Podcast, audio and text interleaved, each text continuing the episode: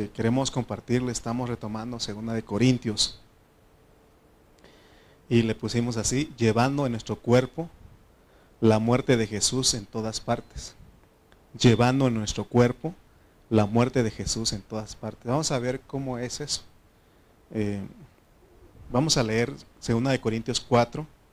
Eh, vamos a leer versículos 10 al 18 y veamos que, miren lo que dice, eh,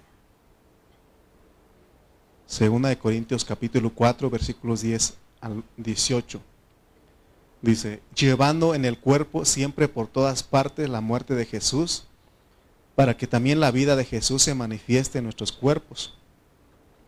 Porque nosotros que vivimos siempre estamos entregados a muerte por causa de Jesús para que también la vida de Jesús se manifieste en nuestra carne mortal, de manera que la muerte actúe en nosotros y en vosotros la vida. Pero teniendo el mismo espíritu de fe, conforme a lo que está escrito, creí por lo cual hablé, nosotros también creemos, por lo cual también hablamos. Sabiendo que el que resucitó al Señor Jesús, a nosotros también nos resucitará con Jesús y nos presentará juntamente con vosotros porque todas estas cosas padecemos por amor a vosotros, para que abundando la gracia por medio de muchos, la acción de gracias sobreabunde para gloria de Dios. Por tanto, no desmayamos. Antes, aunque este nuestro hombre exterior se va desgastando, el interior no obstante se renueva de día en día. Porque esta leve tribulación momentánea produce en nosotros un cada vez más excelente y eterno peso de gloria no mirando las, nosotros las cosas que se ven, sino las que no se ven. Pues las cosas que se ven son temporales, pero las que no se ven son eternas. Amén. Entonces, si nosotros pusimos atención, este, vamos a darnos cuenta que lo que es que nosotros como cristianos llevemos eh, en nuestros cuerpos la muerte de Jesús para que se manifieste la vida. Dice el versículo 10, llevando en el cuerpo siempre por todas partes, llevando en el cuerpo siempre por todas partes la muerte de Jesús, para que también la vida de Jesús se manifieste en nuestros cuerpos. Eh, hoy queremos eh, hablar respecto a lo que es llevar a la muerte de Jesús. Y, el contexto que es el versículo 12, lo dice, lo repite nuevamente. Dice el 12, 4.12 de 2 de Corintios, de manera que la muerte actúa en nosotros y en vosotros la vida. Está hablando a los cristianos. Y la pregunta es, la pregunta obligada para nosotros, si somos cristianos, eh, ¿podemos responder a esta pregunta? ¿Está actuando en usted la muerte de Jesús? Para que se manifieste la vida para que se manifieste la vida, primero debe actuar la muerte.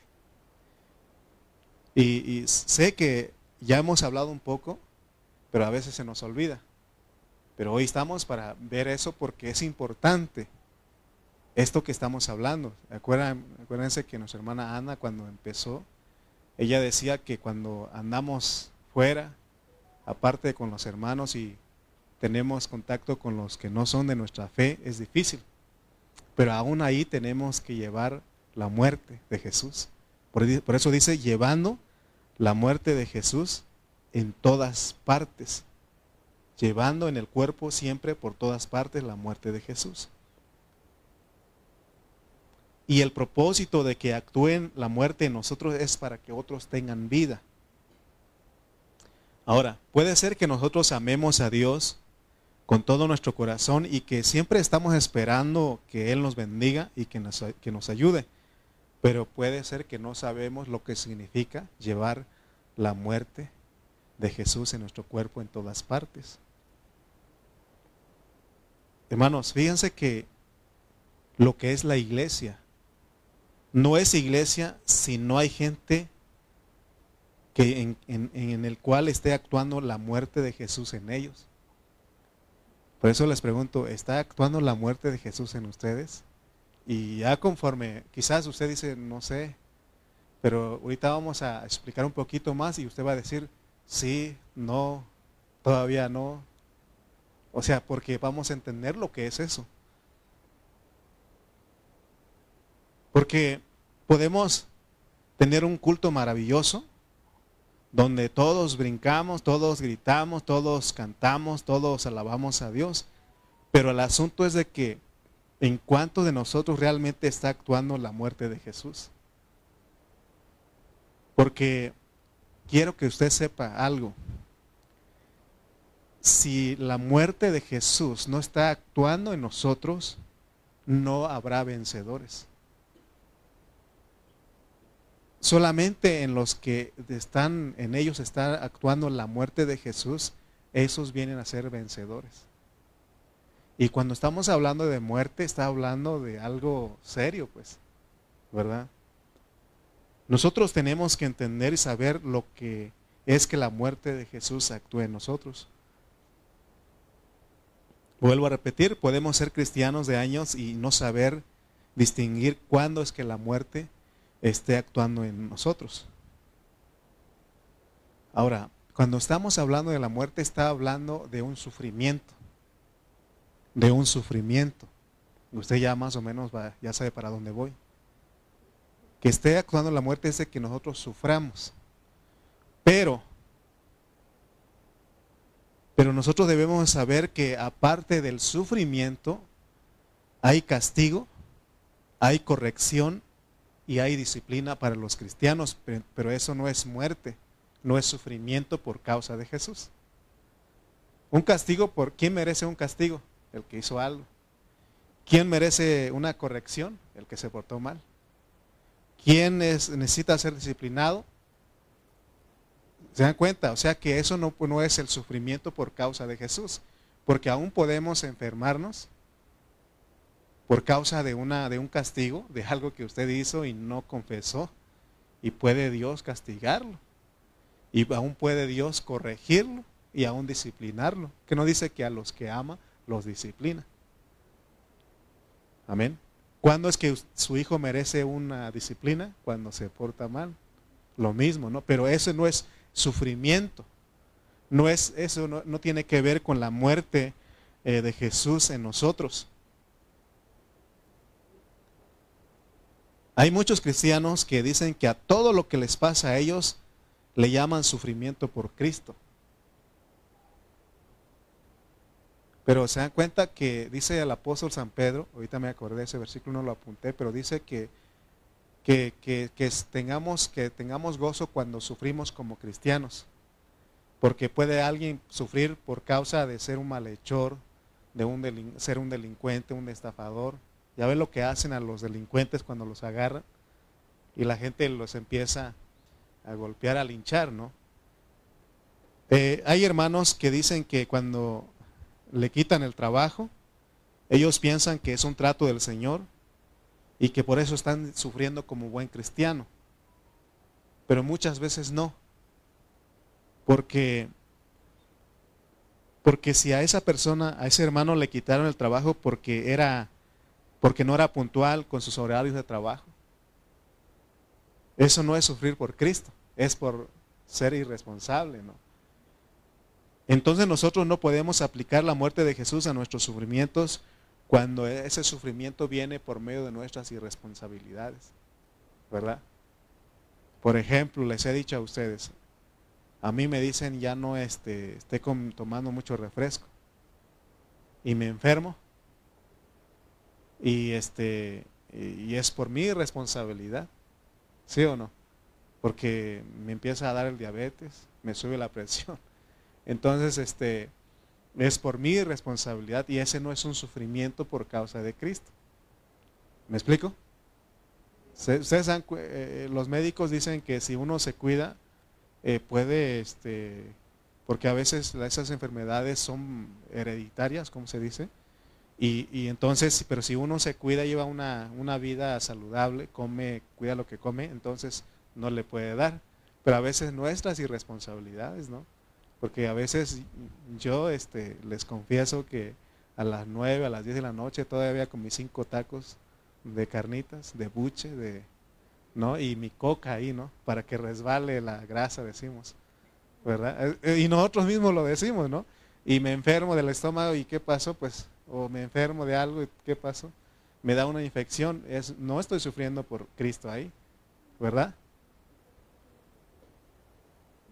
Así que ninguno de vosotros padezca como homicida o ladrón o malhechor o por entremeterse en lo ajeno, pero si alguno padece como cristiano, no se avergüence, sino glorifica a Dios por ello, porque eso es llevar la muerte de Jesús.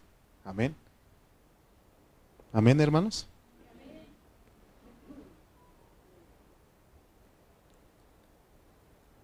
También hay sufrimientos por causas naturales. Por ejemplo, un terremoto eh, o lo que pasó en Acapulco. Y ese no es, no fue una, un este, un sufrimiento por causa de Cristo, porque todo el mundo sufrió ahí, aún los cristianos que estaban ahí, los mundanos. ¿Me explico? Por ejemplo, si alguien resulta viviendo en la calle y cuando estaba pensando en esto, escribiendo esto, me acordé de nuestro hermano Gerardo. Y siempre lo vemos en la calle, ¿no? Viviendo en la calle. Y, pero tenemos que saber que, es por causa del sufrimiento de Cristo o, o si es por una irresponsabilidad. Amén. Entonces, este, el sufrimiento, ahora vamos a explicar lo que es la muerte, llevar la muerte de Jesús es el sufrimiento por Cristo, pero es por cierta clase de persecución.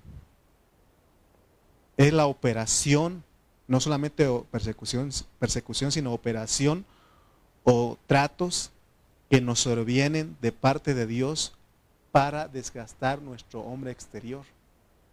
Son, son, son, las cosas que Dios soberanamente pone que no podemos quitarlos son los que Dios pone, son esos sufrimientos. También tiene que ver con el predicar eh, la palabra, con hablar, el evangelizar, pero aún en nuestra vida hay cosas que Dios pone soberanamente que no podemos quitarlas. Llevar la muerte de Jesús tiene que ver con circunstancias soberanas, preparadas por Dios para nuestra vida. Por eso le digo que no podemos quitar. Si usted quiere correr ese trato, donde quiera que vaya, lo va a alcanzar. Y eso es común entre los cristianos porque dice, me voy de esta iglesia porque hay muchos problemas. Me voy de esta congregación porque los hermanos son feos. Donde quiera vas a encontrar hermanos feos. En su comportamiento, pues. ¿Verdad? Hermanos, ¿cuál es el propósito de que Dios ha preparado todo esto? Es con el propósito de que nuestro viejo hombre sea desgastado. Porque para un cristiano Dios ha provisto tratos especiales. Y no vayamos a decir, ah, cuando no era cristiano no sufría y ahora que soy cristiano sufro mucho. No, son, no es que el cristiano sufra mucho, son los tratos que Dios ha preparado. Son cosas, circunstancias que Dios ha preparado. Por eso se cumple lo que dice Pablo en Romanos. Todas las cosas nos ayudan a bien. A los que aman a Dios, todas las cosas les ayudan a bien. Porque hay un propósito. Amén. Entonces, este, eh, nosotros tenemos que saber diferenciar si es por nuestra irresponsabilidad o es viene de parte de Dios. Y en eso podemos hablar con el Señor. Señor, ¿por qué viene esto en mi vida? Y Él te va a decir. Y es cuando uno se examina, estoy bien con todo, estoy bien, estoy, estamos en paz, no, no, no, no, no tengo ninguna, este, ningún problema, algún pleito con ningún hermano, con alguna persona. A mí a veces me dicen, hermano, puede orar por mí. Le digo, a ver, espérate. Porque dicen, estoy enfermo, puede orar por mí. Le digo, ¿estás, ¿estamos bien con todos? ¿No tienes problemas con alguna persona? Ahora que se enfermó mi mamá, es lo primero que le dije. Eh, ¿usted está bien? ¿No, no tiene eh, alguna, este, algún rencor, algún odio ahí que esté guardando ahí? Y me dijo mi mamá, no, no, no tengo. Eh, bueno, entonces oremos al Señor. Pero todo tiene un, pero ah, tenemos que saber distinguir. Y hay algo que es soberano, no podemos quitar. ¿Qué no dice el dicho que cuando te toca, aunque te quites? Y cuando no te toca, aunque te pongas. ¿Sí o no? Es una real, eso es real. O sea, Dios este, permite que, que nosotros aprendamos de las cosas que dice la gente. Y no, la, no ellos no la dicen, sino que Dios es el que da los dichos. Porque de Él es todas, son todas las cosas. Ahora, voy a meterme en un terreno, en un terreno que, que es difícil para muchos. La pareja de uno, su marido o su mujer,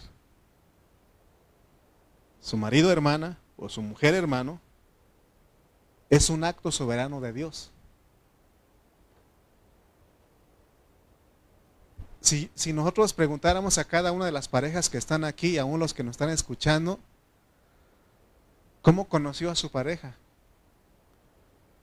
Hay, hay situaciones especiales donde ellos crecen en la misma calle, eh, se conocen, van a la escuela juntos y se conocen y se, se enamoran y se casan.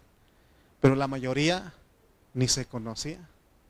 Pero llega un momento en que se conocen, sea en el trabajo, sea en la calle, sea donde sea, pero se conocen. Es algo soberano. Una vez dijo mi mamá, yo no te busqué a tu esposa, si tiene razón, ella no me la buscó a mí.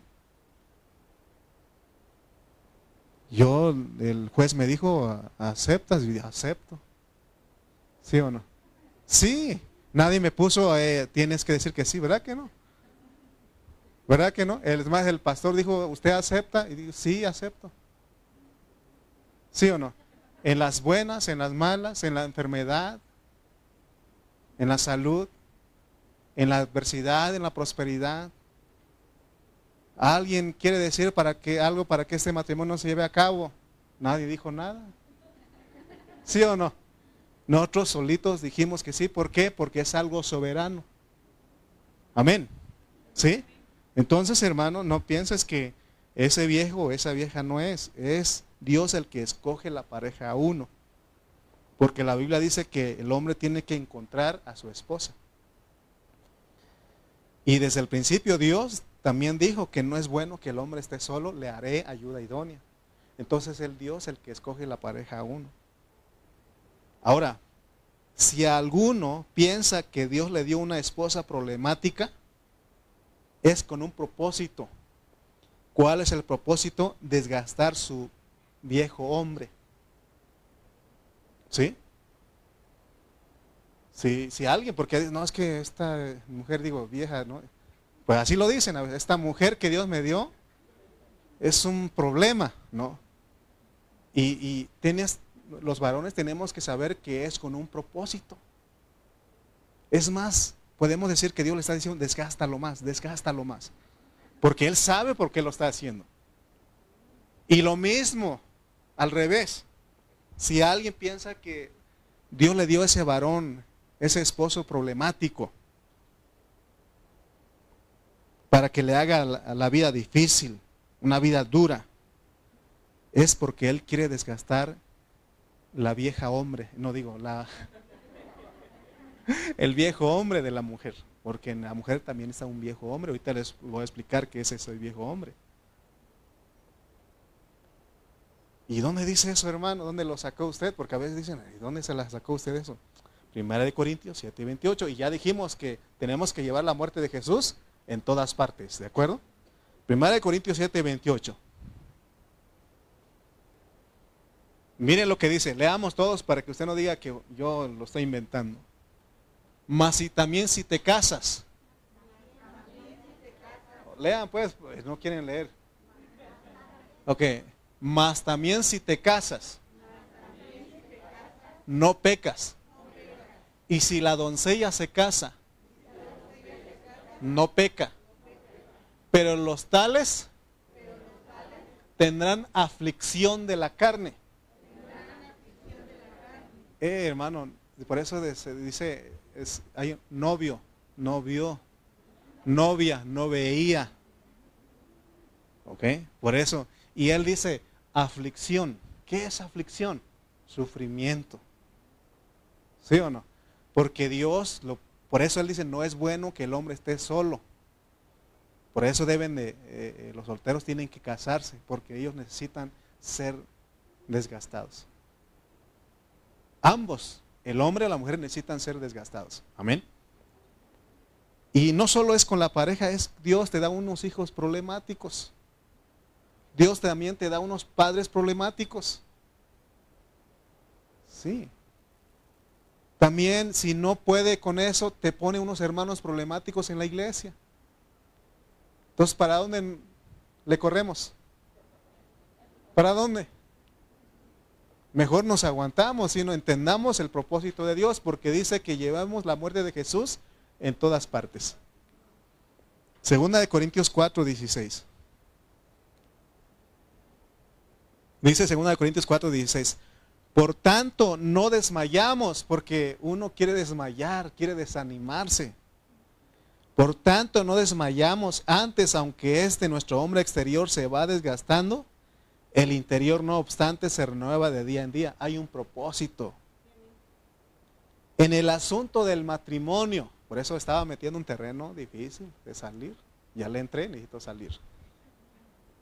Ya le entramos en el tema, pues. En el asunto del matrimonio, casi todos queremos desmayar.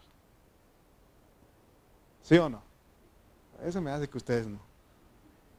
Nomás lo de Chimalpa.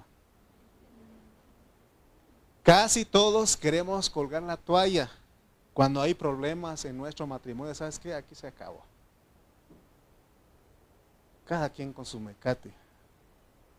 ¿No? Todos queremos colgar la toalla o rendirnos cuando Dios nos desgasta por medio de nuestra pareja. Y saben que a muchos no desmayan. Por eso dice, no desmayamos, dice aquí. Y llegan a qué? Al divorcio. Ahora, ya les he explicado por qué causa debe haber separación y divorcio. Por causa de una infidelidad, de una violencia física. Dios dice divorcio. Sepárense y divorcio. Pero a veces hay por cualquier cosita, hermano, que no decía nuestra hermana, y yo lo he dicho, lo he dicho aquí, porque lo he visto en ustedes. De repente nos agarramos ahí discutiendo, ¿sí o no? Las parejas, yo los he visto, no digan que no, porque yo los he visto. Sí, dice Mano Fer que no, pero de repente nos agarramos ahí por cualquier cosita. Y saben qué, dicen que cuando no hay pleito también no está bien la cosa porque ya no hay interés, ¿verdad? Entonces debe haber, porque la Biblia dice que debe haber aflicción. Porque yo conocía, no, hermano, nosotros, mi esposa yo no nos peleamos para nada. Eh, chécate porque entonces hay algo mal ahí. Debe haber por algo ahí. Debe haber algo ahí. Porque Dios puso al hombre, a la mujer, para el desgaste de ambos. El desgaste del viejo hombre del hombre exterior. Y cuando, por esta razón, los solteros no se quieren casar, porque los que están, tan casados no les animamos a ellos para que se casen. A veces así pasa, es la realidad. Ahora, hay quienes tienen el don de continencia. Dios sabe, ¿no? ellos no se van a casar nunca. Y ellos serán desgastados por otros medios que Dios ya preparó. ¿Sí?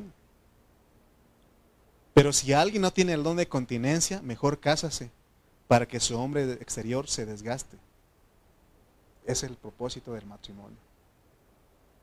Y uno dice, ¿para qué me casé? No sabemos cuál es el propósito. Él dijo, no es bueno que el hombre esté solo. Le haré ayuda idónea. ¿Sí? El soltero tiene una vida libre. Ellos pueden ir a donde, quieran, pueden hacer lo que quieran, pero los que estamos casados no. ¿Verdad que no? ¿O sí? Usted hace lo que quiera los que están casados, ¿verdad que no? No, tenemos que reportarnos, porque si no, dijo Toño Martínez. Amén. Por eso dice, por tanto, no desmayamos. Sí, porque Dios dice, no desmayen hay un propósito. Antes, aunque este nuestro hombre exterior se va desgastando, es con el propósito que se desgaste. Ahora no está hablando de, nuestra apariencia física, sino del hay un viejo hombre en nosotros, hay un hombre exterior en nosotros. Y este hombre exterior se compone del cuerpo con su órgano y del alma como su vida y persona. Eso es el viejo hombre, ese es el hombre exterior. Eso tiene que desgastar. Esta carne tiene pasiones. E, esta alma que son la mente, las, las emociones, la voluntad, tiene que ser desgastado. Porque estamos llenos de opiniones, de conceptos. Esos no nos ayudan en nada en la vida de la iglesia. Amén. En esta carne están las pasiones, queremos pelear, queremos discutir. Por eso todas esas situaciones Dios la provoca para que se desgaste. Ahí tiene que ser aplicada la muerte de Jesús. Por eso siempre les he preguntado, ¿cuándo usted ha visto a un muerto pelear? ¿Quiénes son los que pelean? Los vivos. Vi un video ahí que estaban enterrando al papá o a la mamá ahí y de ahí se agarraron todos los hermanos a golpes por la herencia. Imagínense. Hermanos, el, el, hombre viejo se va desgastando. ¿Pero para qué? El hombre, para que el hombre interior se manifieste. Ahora, ¿qué es el hombre interior? Así como la muerte actúa para que se manifieste la vida, así también el hombre, al hombre lo tienen que desgastar, al, al hombre exterior lo tienen que desgastar para que se le pueda ver funcionando el hombre, el hombre interior. ¿Cuál es el hombre interior? El hombre interior es el espíritu regenerado. En ese espíritu donde está el espíritu de Dios, ese espíritu que fue avivado, que tiene la vida de Dios, tiene que manifestarse.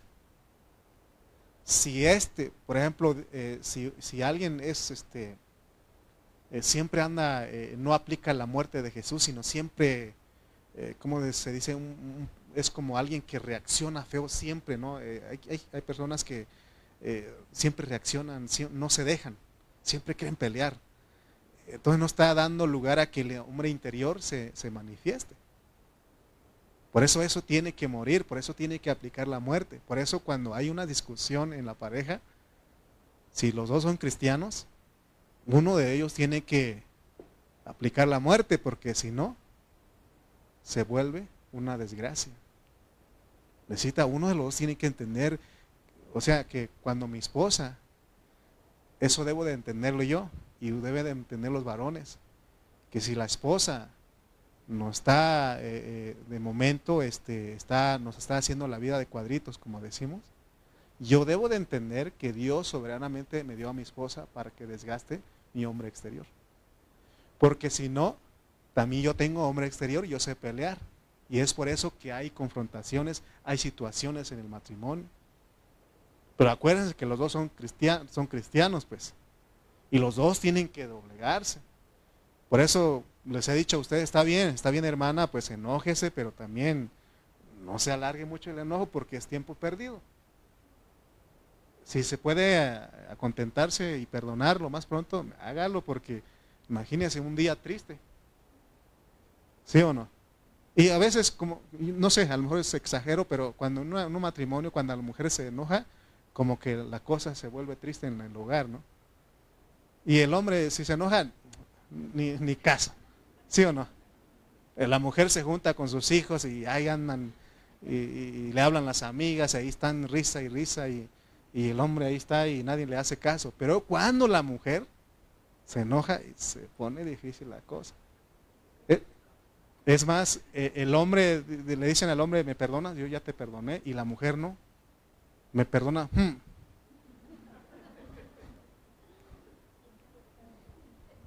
Bien proyectado. No, yo lo he visto en algunas parejas. Muchos no entienden el propósito del matrimonio. Dios nunca dijo que te cases para que seas feliz, nunca dijo eso. O a algún lado dijo eso. Pablo dijo que tendrán aflicción de la carne, ¿sí o no? Él lo dijo. Entonces, ¿por qué nos quejamos al Señor? Porque yo me he quejado a veces. ¿Por qué, Señor? Yo sé que mi esposa alguna vez se ha quejado y usted que está aquí se ha quejado. ¿Y por qué, Señor? ¿Y por qué? Tenía otros mejores partidos. Pero Dios dijo, este es el partido que te toca a ti. Sí. Hermanos, Dios es el que hace que ese marido sea creyoso y gruñón. Eh, no dicen amén porque es una realidad. Sí. Pero de él tiene un propósito. ¿Cuál es el propósito? Dígalo. Desgastar a usted, mi querida hermana. Y viceversa. Esa mujercita corajuda, esa mujercita creyosa, esa mujercita que te hace la vida difícil, Dios te la dio con un propósito para que te desgaste, hermano. Amén. Para que no desgaste. Y ahí va a estar dándonos. ¿Con qué razón dice? Hasta que la muerte lo separe, ¿sí o no? ¿Sí? Entonces, hermanos, no debemos desmayar en este asunto. Hermanos, el desgaste es para que salga Cristo de nosotros. ¿Quién más? ¿Con quién más vamos a tener roces, cosas así? Con la pareja. Es con la que vives todo el tiempo. ¿Sí o no? ¿Verdad que sí? Sí, es con la que uno vive todo el tiempo. Ese Juanillo, lo, ya lo estoy viendo. Juanito, pues. A vos Juanito no es. Es un pan de Dios.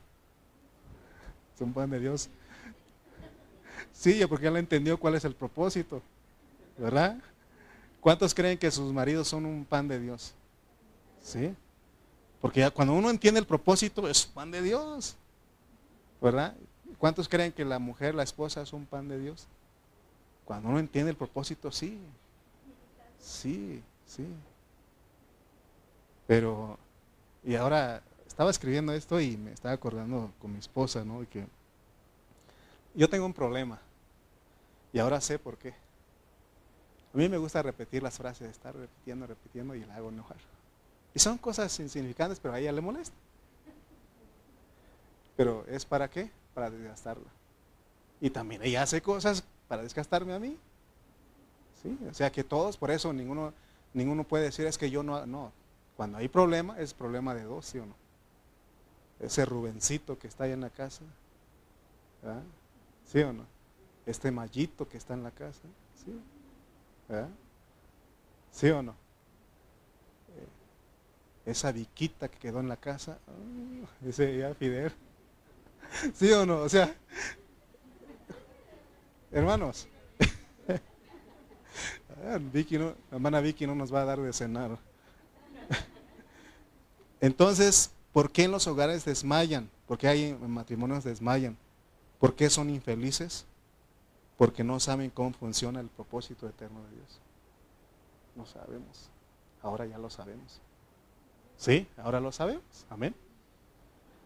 El propósito eterno de Dios es que nuestro viejo hombre se desgaste y usa las circunstancias. Usa personas, cosas.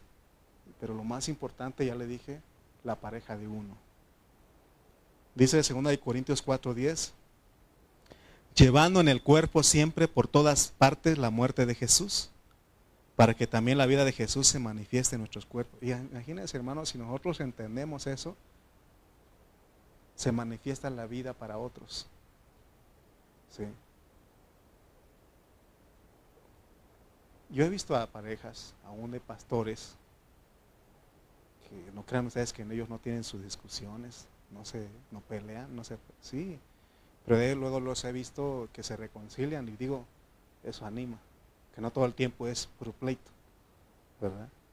Y uno eso anima, pues eso manifiesta la vida, por eso es lo que está diciendo aquí. Hermana, si su marido la desgasta, es con un propósito. Hermano, si su esposa lo desgasta, es con un propósito, porque ¿verdad que no, lo hacemos intencionalmente? ¿Verdad que nosotros ahora sí nos reconciliamos, ahora sí, perdóname, vamos a echarle ganas y ya no vamos a pelear? Te prometo que, ¿sí o no? O sea, no queremos. Y ahí estamos, abrazo y abrazo y, beso y beso ahí, ¿no? Y, pero otra vez, ¿sí o no? O sea, pero tenemos que entender, ¿verdad que usted varón no, no tiene esa no lo hace con, el propósito de así, lo voy a hacer la vida. De repente, ¿sí o no? También hermana, ¿verdad que usted no quiere hacer eso a su marido? Usted lo quiere, usted lo ama. ¿Sí?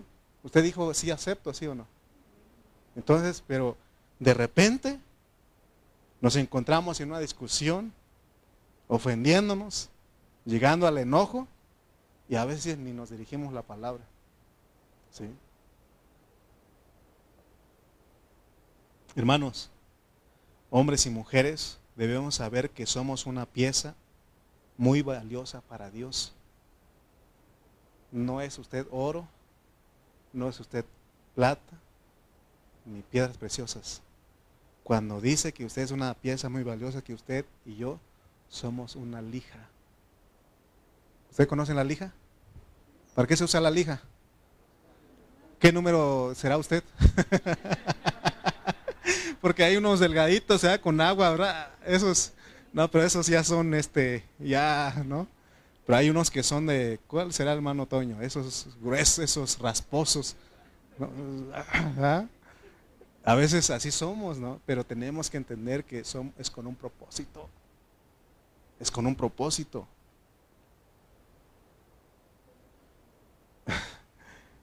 Usted y yo somos lijas para qué? Dios nos usa para tallar y darnos la forma de Cristo. Lo mismo en la iglesia. Hay hermanos que han madurado un poquito, son lijas con agua, pero hay unos que son rasposos que tenemos que aguantarlos. Sí, tenemos que decirlos. Sí, es difícil, pero lo amo. Tenemos que entender que somos bendición, pues. Llevando en el cuerpo siempre por todas partes la muerte de Jesús.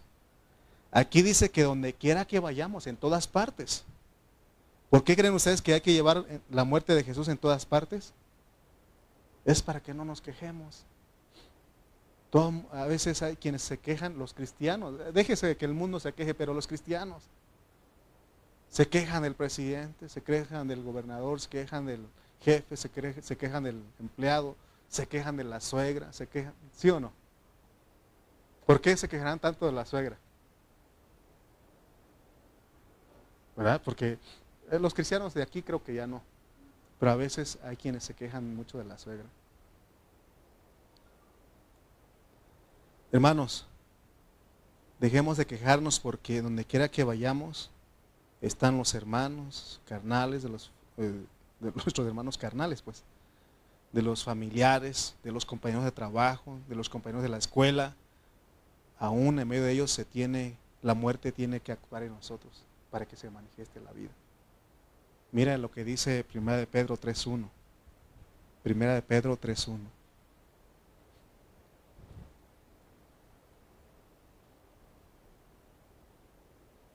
Mire lo que dice. No vayan a pensar que solamente es para las mujeres aquí. Porque la sujeción dice que sujetados unos a otros, dice Efesios 5. Pero dice Primera de Pedro 3.1. Así, asimismo vosotras, mujeres, estad sujetas a vuestros maridos para que también los que no creen a la palabra sean ganados sin palabra por la conducta de sus esposas, ¿se dan cuenta? O sea, eso es aplicado aplicable para todos. Si nosotros somos personas obedientes, eso va a manifestar la vida para otros. Imagínense, hermano, que ustedes en su trabajo es una persona obediente, que hace las cosas bien, le hace lo hace de buena gana. Otros van a preguntar, ¿y, usted por qué siempre es obediente? ¿Por qué usted respeta al patrón? ¿Por qué usted es puntual? ¿Por qué? Y es cuando uno dice que yo soy cristiano. Y esa persona dice, yo quiero eso. Me explico, es lo que está diciendo, aplicando ya a todos nosotros. Y por supuesto que está hablando a la, hermana, si la hermana es obediente, dice que ella, eh, otros son ganados por medio de su conducta, porque a veces no hay que hablar, sino por nuestra conducta. Amén llevando en el cuerpo siempre por todas, por todas partes la muerte de Jesús. En su trabajo usted tiene que mostrar las marcas de la muerte de Jesús. Con su mamá tiene que mostrar las marcas de la muerte de Jesús. Con su papá, con sus hijos, con la iglesia, con los diáconos, con los ancianos, con el pastor, tenemos que mostrar la marca de la muerte de Jesús. Amén. Fíjense que si yo, que funciono como pastor, dejo que la muerte de Jesús actúe en mí, entonces yo les puedo bendecir a ustedes. Porque el buen juez comienza por su casa. Si yo dejo que la muerte actúe en mí, entonces ustedes van a recibir vida. En un matrimonio, si, si el esposo empieza a, gritar y a querer pelear, y la esposa ahí actúa la, en ella actúa la muerte, este, entonces ella manifiesta la vida, la ven, lo ven sus hijos, lo ven los que están alrededor, sobre todo los hijos. Sobre todo el esposo, que es incrédulo, va a decir, oye, mi mujer es diferente, porque manifiesta la vida, o al revés. Si la esposa le quiere golpear y lo quiere este, gritar y todo eso, pelear, discutir, si el, hombre en él actúa la muerte, ¿qué es que actúa? Él dice, es con un propósito. Él se deja, no responde nada, eh, no, no, no, no actúa en su carne, en su viejo hombre, él este, emudece y calla, entonces se manifiesta la vida. Los que no son cristianos, ellos son ganados por medio de ese testimonio. Pero lo que pasa es que nosotros no hemos entendido este versículo. Estamos muy vivos todavía. Queremos siempre pelear, queremos siempre ganar, ¿no? Eh, siempre tener la razón, ¿sí o no? Entonces es cuando nosotros, en vez de que se manifiesta la vida, se manifiesta la muerte no, no bendecimos. Ahora, esto que estoy hablando no es fácil predicar lo que estoy hablando con ustedes, porque la palabra primeramente confronta a nosotros los que predicamos, porque no podemos enseñar algo que no estamos viviendo. Dice Romanos 2, 21 al 22. Vamos a leer estos versículos para ir más rápido. Dice Romanos 2, 21 al 22. Tú pues que enseñas a otro, está hablando de nosotros, ¿no te enseñas a ti mismo? Tú que predicas que no se ha de hurtar, hurtas. Tú que dices que no se ha de adulterar, adulteras. Quiere, quiere decir que en mí, que, que yo soy el que predico, tiene que estar sucediendo algo interno. Imagínense el éxito de un pastor que se está muriendo en el viejo hombre. Amén. Hermanos, no pretendo haberlo ya alcanzado como dice Pablo, pero yo anhelo y yo lucho todos los días para ser un siervo que en mí está actuando la muerte de Jesús, para transmitir vida a ustedes. A veces me han dicho, hermano, no se deje, defiéndase. Pero entonces no se manifiesta la vida. Amén. Hermanos, todos nosotros somos compañeros, por eso no estoy pretendiendo de que yo soy y ya estoy viviendo, que ya, no, no, somos compañeros adolecemos de las mismas situaciones. Por eso me incluyo con ustedes. Amén. Yo estoy peleando la batalla igual que, ustedes de vivir la vida de Jesús. Y mi deseo es que todos seamos vencedores. Vamos a leer 2 Corintios 4, 12. 2 Corintios 4, 12. Dice, de manera que la muerte actúa en nosotros y en vosotros la vida. ¿Qué quiere decir esto? Quiere decir que si en nosotros no actúa la muerte, más bien, quiere decir que si en nosotros actúa la muerte, no habrá necesidad de dar conferencias de matrimonios. Porque a veces se cree, hermano, una conferencia de matrimonios para que... Y más, los que piden conferencias de matrimonios son los que tienen problemas. Yo lo he visto. Hermano, una conferencia de matrimonios porque mi mujer o mi viejo este, me lo han dicho, de verdad. Hermano, déle duro por ahí. Hermano, no, si nosotros actúa la muerte, no hay necesidad de que haya conferencias de matrimonios. Porque se está hablando de lo más elevado. Esto es vivir a Cristo. Esto es vivir, lo que estoy enseñando a ustedes es vivir a Cristo. Cristo, Él se humilló, emudeció como cordero dice que fue a la cruz, al madero, no abrió su boca. Eso es vivir a Cristo. Hermano, de que, porque el mundo dice no se deje. Ahora Cristo dice, humíllese. Dice, humillaos bajo la poderosa mano de Dios y Él os exaltará cuando fuere tiempo. Amén. ¿Usted cree que una pareja de esposos necesita una conferencia de matrimonio si viven a Cristo? No lo necesitan.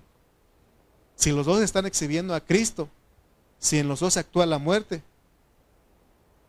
hermano, entonces ellos vienen a hacer un matrimonio que está aprendiendo a vivir en el propósito de Dios. Amén. En cambio, si podemos tener conferencias de matrimonio, haciendo retiros matrimoniales, viendo la logística de los mejores hoteles, de los restaurantes y todo eso, pero ¿qué pasa? Al final se divorcian, se ha visto. Fíjense la palabra que el Señor nos está dando en esta hora. Quiero decirle que usted no está en una iglesia en donde se predica un evangelio liviano. Aquí no es una iglesia que está tratando con los niños en Cristo. Usted está en una iglesia donde le están ayudando a vivir a Cristo. Tiene que apreciar donde Dios le ha puesto. Aún nuestras hermanas que han vuelto con nosotros dicen, hermano, hemos buscado y no hemos encontrado este es nuestro lugar, porque se habla la, bendición, se habla la vida. Se hermano, no, no, no nos estamos metiendo en otra cosa aquí. Lo único que queremos es que usted y yo aprendamos a vivir a Cristo para que seamos vencedores. Porque está, podemos estar llenos de actividades, pero ¿para qué? Si al último tenemos problemas. ¿No creen ustedes? Eh, eh, hasta con la pareja de pastor se, divorcian, se separan, se divorcian, hermano. Entonces, mi, mi, preocupación es de que primeramente mi esposa y yo aprendamos a vivir a Cristo. Y también ustedes, para que juntos vayamos. Amén. Eso es lo mejor. Ahora, si usted un día me dice que se va, ¿qué puede decirle? Pues que le vaya bien mi conciencia me da paz de que a nadie he corrido en esta iglesia local. Que lo digan es otra cosa. Dios sabe. Es más, nos hemos desvelado por esas familias, le hemos dado por esas familias que se han ido. Los hemos procurado, nos ha costado y al final dicen me voy y está bien, ¿qué podemos hacer? Pero ustedes que están aquí en esta hora, quiero decirles que están en un lugar donde Dios le está dando lo que no en muchos lugares le están dando. Amén vivir a Cristo. Imagínese, hermano, que le estén diciendo esto de que, de que actúe la muerte. ¿Dónde va a escuchar usted esto? En muchos lados se escucha de paz, poder y prosperidad. Es más, puedo hacer una, este, un retiro de matrimonios a Cancún y le saco dinero a ustedes. Sí, porque el que organiza saca dinero, ¿sí o no? Porque hay gente que se dedica a eso. Organiza viajes a lugares turísticos y saca dinero yo puedo hacer si quieres, si quieren lo hacemos. Y yo me hago millonario. No, hermano, eso Dios no nos puso a hacer eso. Dios nos puso a enseñarles a ustedes a vivir a Cristo. Es lo más elevado, hermano. Amén, es lo más elevado. Tenemos un poquito más de tiempo. Vamos rápido. Hechos 19, 12 al 16. Miren lo que pasa cuando uno vive a Cristo, cuando uno actúa la muerte, hermano. Mire, Hechos 19, 12 al 16. Miren lo que dice. De tal manera que aún se llevaban a los enfermos los paños y los delantales de su cuerpo, está hablando de Pablo. Y las enfermedades de y las enfermedades se iban de ellos y los espíritus malos salían. Imagínense, hermano, Pablo, una persona que vivía a Cristo con solamente llevar los paños o los delantales de su cuerpo. Pero era una persona que vivía a Cristo. Pero algunos de los judíos exorcistas amulantes intentaron invocar el nombre del Señor Jesús sobre los que tenían espíritus malos, diciendo, os conjuro por Jesús, el que predica Pablo. Había siete hijos de un tal Ezeba, judío, jefe de los sacerdotes, que hacían esto. Pero respondió el espíritu malo, dijo, a Jesús conozco y sé quién es Pablo, pero vosotros quién sois. Y y el hombre en quien estaba el espíritu malo, saltando sobre ellos y dominándolos, pudo más que ellos, de tal manera que huyeron de aquella casa desnudos y heridos. Imagínense. De acuerdo a esta lectura, imagínense ustedes la escena. Ahí vemos que aún los demonios conocían quién era Jesús y quién era Pablo. ¿Por qué? Porque la muerte, porque cuando la muerte de Jesús actúa en nosotros, hasta los demonios saben quiénes somos nosotros.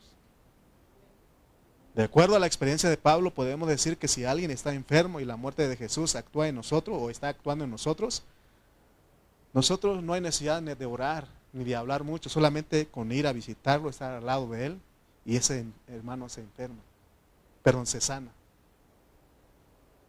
Porque entonces nosotros vivimos la vida de Jesús. Porque, y, no hay otra fórmula, esa es la fórmula. Viviendo la vida de Cristo es que se imparte vida. Amén. Viviendo la, vida de Cristo, actuando la, vida, la muerte y manifestándose la vida, es que las personas son sanas. Amén. ¿Con qué razón en la tradición se cree que, ah, que ore el pastor por el enfermo? Porque se cree que el pastor es el que está viviendo a Cristo, ¿no? Y, sí, pero muchas veces no.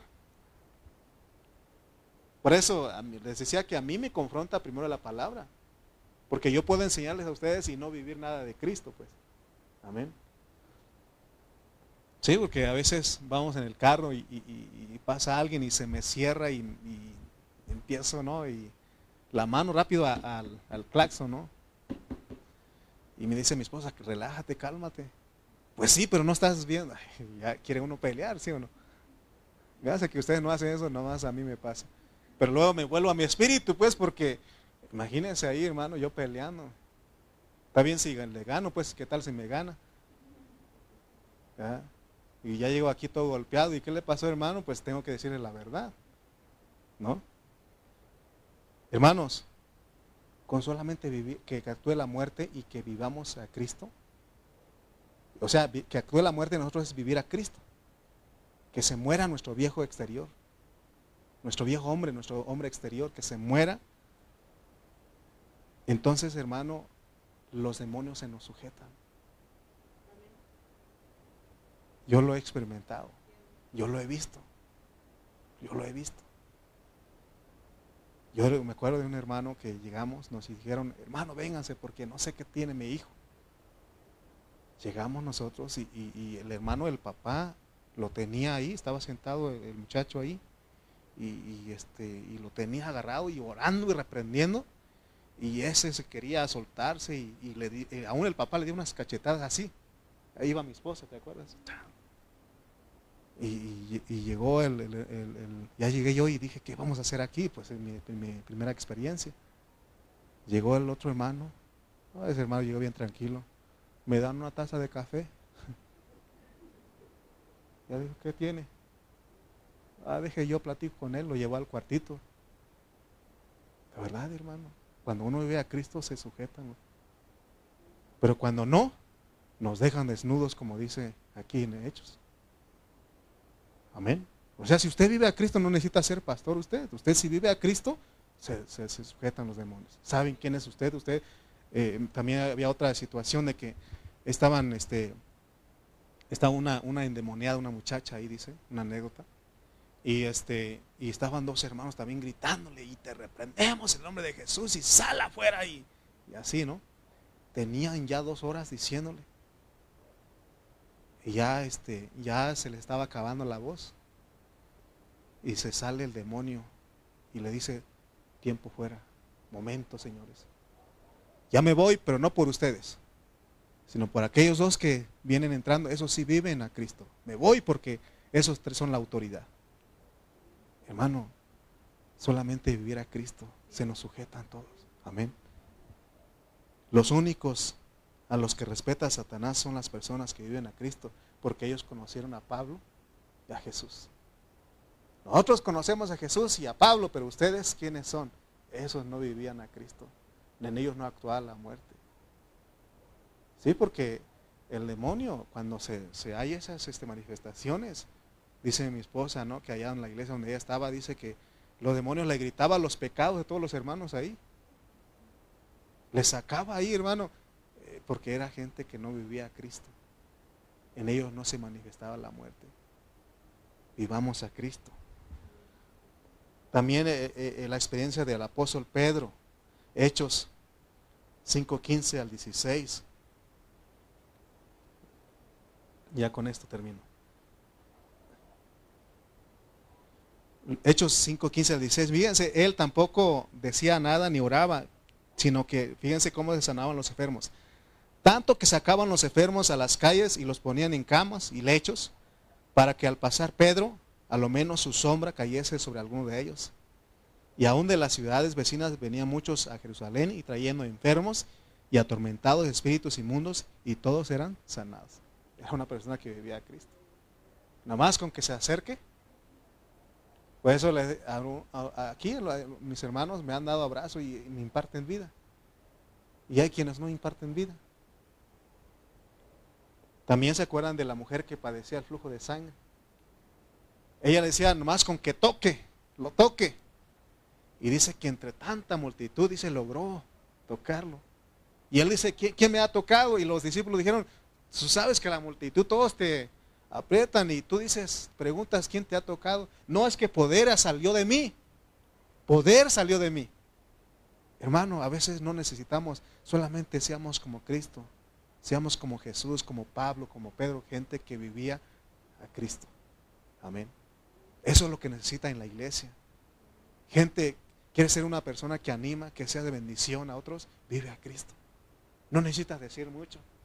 Con solo tu presencia animas, das vida. Y a veces uno dijo, ya llegó otra vez, va a dar problema porque no vive a Cristo.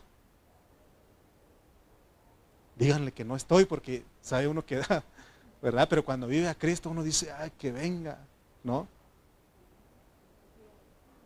Hermanos, para que el pueblo de Dios sea bendecido, para que la iglesia sea bendecida, para que tu hogar sea bendecida, para que mi hogar sea bendecido, para que los hijos sean bendecidos, para que tus tíos sean bendecidos, para que tus primos sean bendecidos, debemos llevar siempre en todas partes la muerte de Jesús en nuestro cuerpo. Por eso, ¿se acuerdan que les dijimos en, los, les mandé mensaje en, los últimos días de, diciembre del año? Les dije, hermano, vayan a sus, con sus familiares, háblenles de Cristo. Háblenles de Cristo. Que no sigamos participando en sus chistes de doble sentido, en sus pláticas mundanas, sino que podamos transmitirle vida. Que no te rías cuando te platican chistes colorados, chistes de doble sentido. Tienes que aplicar la muerte. Hermano, es más, la gente me ha dicho a mí, hey, con tu perdón, perdón, estás aquí, pero dije una mala palabra, dije una grosería. Porque ellos saben quién es uno. Ahí se manifiesta la vida. Pero cuando no, no actúa la muerte en ti, no vives a Cristo, no está la autoridad ahí, ni te respetan. Amén. ¿Se dan cuenta la responsabilidad que tenemos? Hermanos, no es lo mismo decir ser un cristiano que vivir como un cristiano. En un cristiano actúa la muerte en todas partes para que se manifieste la vida. Amén. Por eso aquí, miren, no, es, no estoy echando en cara, pero muchos hermanos están sirviendo aquí en la iglesia.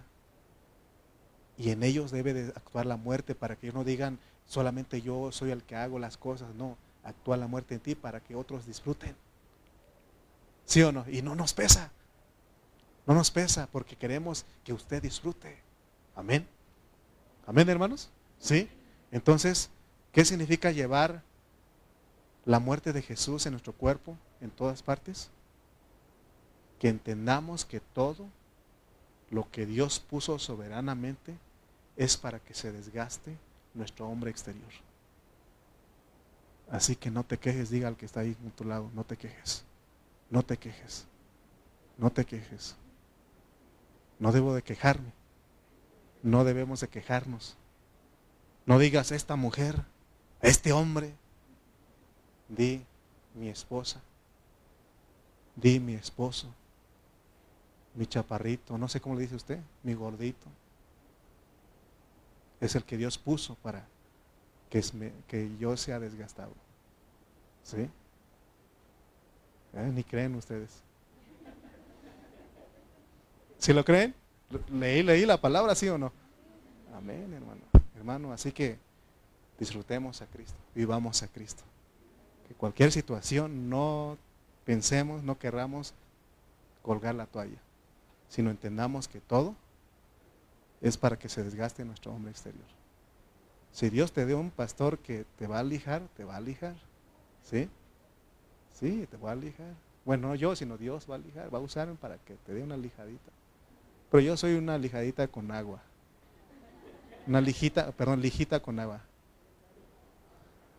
Dice mi esposa, no. ¿Qué número será ese de, de ese de esos rasposos, hermano Toño, esos que tienen, parece piedra ahí, ¿no? ¿Perdón? 36, dice. Yo soy la 800 con agua. Oh, Señor, ahí que el Señor nos ayude, ¿no? Pero, ¿verdad que fuimos bendecidos en esta hora? Ya ese viejo que te que es duro a veces, esa mujercita que es dura a veces es propósito soberano. Nos corrige. Te dije, te lo dije. Te lo dije, Antonio. Sí, ¿verdad? Cuando se enoja, ¿verdad?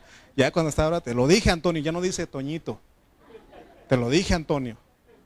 Te lo dije, Aarón Rafael. Ah, sí, porque ya, ya está bien enchilada. ¿Sí o no? Te lo dije, Adrián, no sé cómo la P. ¿Cómo? ¿Solo Adrián? Te lo dije, Adrián. Ya, ¿verdad? Ya, ya, ya no amorcito ni nada de eso, sino que lo te Ya ves, Fidel, ya la cosa. Oh, Señor, pero es para bien, sí o no. Sí. Mira, hermano Juan, ¿verdad? Mira, hermano Juan, eh, ya, ya la cosa está seria ahí. ¿Verdad?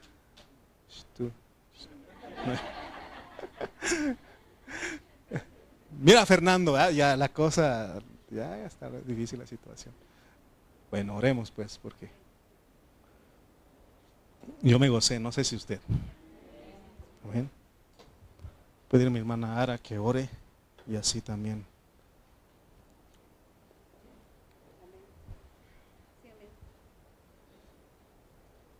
Amén. Gloria a Dios. Oh Señor Jesús. Padre del cielo, te adoramos, mi Dios. Padre, gracias te damos, Señor, por tu palabra. Gracias, mi Dios, porque tu soberanía es grande, Señor. Es, sorprendente, mi Señor, es inimaginable, Padre. Tú, Señor, nos das la palabra, mi Dios, que es vida nuestras vidas, Señor. Padre del cielo, ayúdanos, Señor, a poder vivir la vida en Cristo, mi Señor, pues tú eres la vida misma, mi Dios, y tú ya nos has dado tu espíritu, Señor. Gracias te damos, Padre, porque en cada situación, en cada problema, mi Dios, tú estás con nosotros, Señor. Tú vas delante de nosotros, Padre. Vas, Señor, revelando tu palabra día a día, Padre. Gracias te damos, Señor, porque eres bueno, Señor. Gracias, Señor, porque tú nos revelas, mi Dios, que tenemos, Señor, que vivir la vida en Cristo, mi Dios, para poder ser eh, a tu imagen y semejanza y que tu reino se establezca en esta tierra, Padre. Propósito que tienes para cada uno de nosotros, Señor. Tú lo tienes, Señor, tú sabes, son planes de bien y no de mal, Señor. Ayúdanos, mi Señor, a poder estar bien contigo, Señor porque al vivir la vida en Cristo estamos bien contigo, somos obedientes a tu palabra, Señor. Oh maravilloso Dios, gracias Padre, gracias Señor, porque tú nos muestras lo que quieres de cada uno de nosotros, Señor. Ciertamente, mi Señor, nos reunimos, Señor, porque tú eres el centro de esta reunión, Señor. Tú eres, Señor, quien nos convoca, Padre Santo. Tú eres, Señor, quien nos transforma día a día, Señor, cada día, Señor, a tu imagen y semejanza, Padre. Oh maravilloso Dios, gracias, gracias, Padre hermoso, porque en ese plan, en esos propósitos que tienes, tú nos has tomado en cuenta, mi Señor. Gracias, amado Dios. Te amamos, Señor, te glorificamos, te bendecimos, Señor, porque tú eres el Dios vivo, verdadero, que vive y reina en nuestro corazón, Señor. Tú eres hoy y siempre y por los siglos de los siglos, Señor. Gracias, Padre Santo. Gracias, amado Señor, porque sé que algún, que algún día, Señor, llegaremos a la estatura del varón perfecto. Lo creemos, Señor, porque tú estás con nosotros y lo que es tuyo, nadie te lo quita, Señor. Gracias, Señor, por esa paz que tú nos das, Señor, porque nos vamos gozosos, nos vamos tranquilos en esa completa paz, Señor, que tú nos das, Señor, pues nos has hablado, Señor, a través de tu siervo fiel, Señor, nuestro pastor Eduardo Reyes, Señor. Gracias por este siervo, Señor, que tú lo has usado, que tú has escogido para transmitirnos tu palabra, mi Señor. En el nombre poderoso de nuestro Señor, eh, te damos gracias, mi Dios. Amén.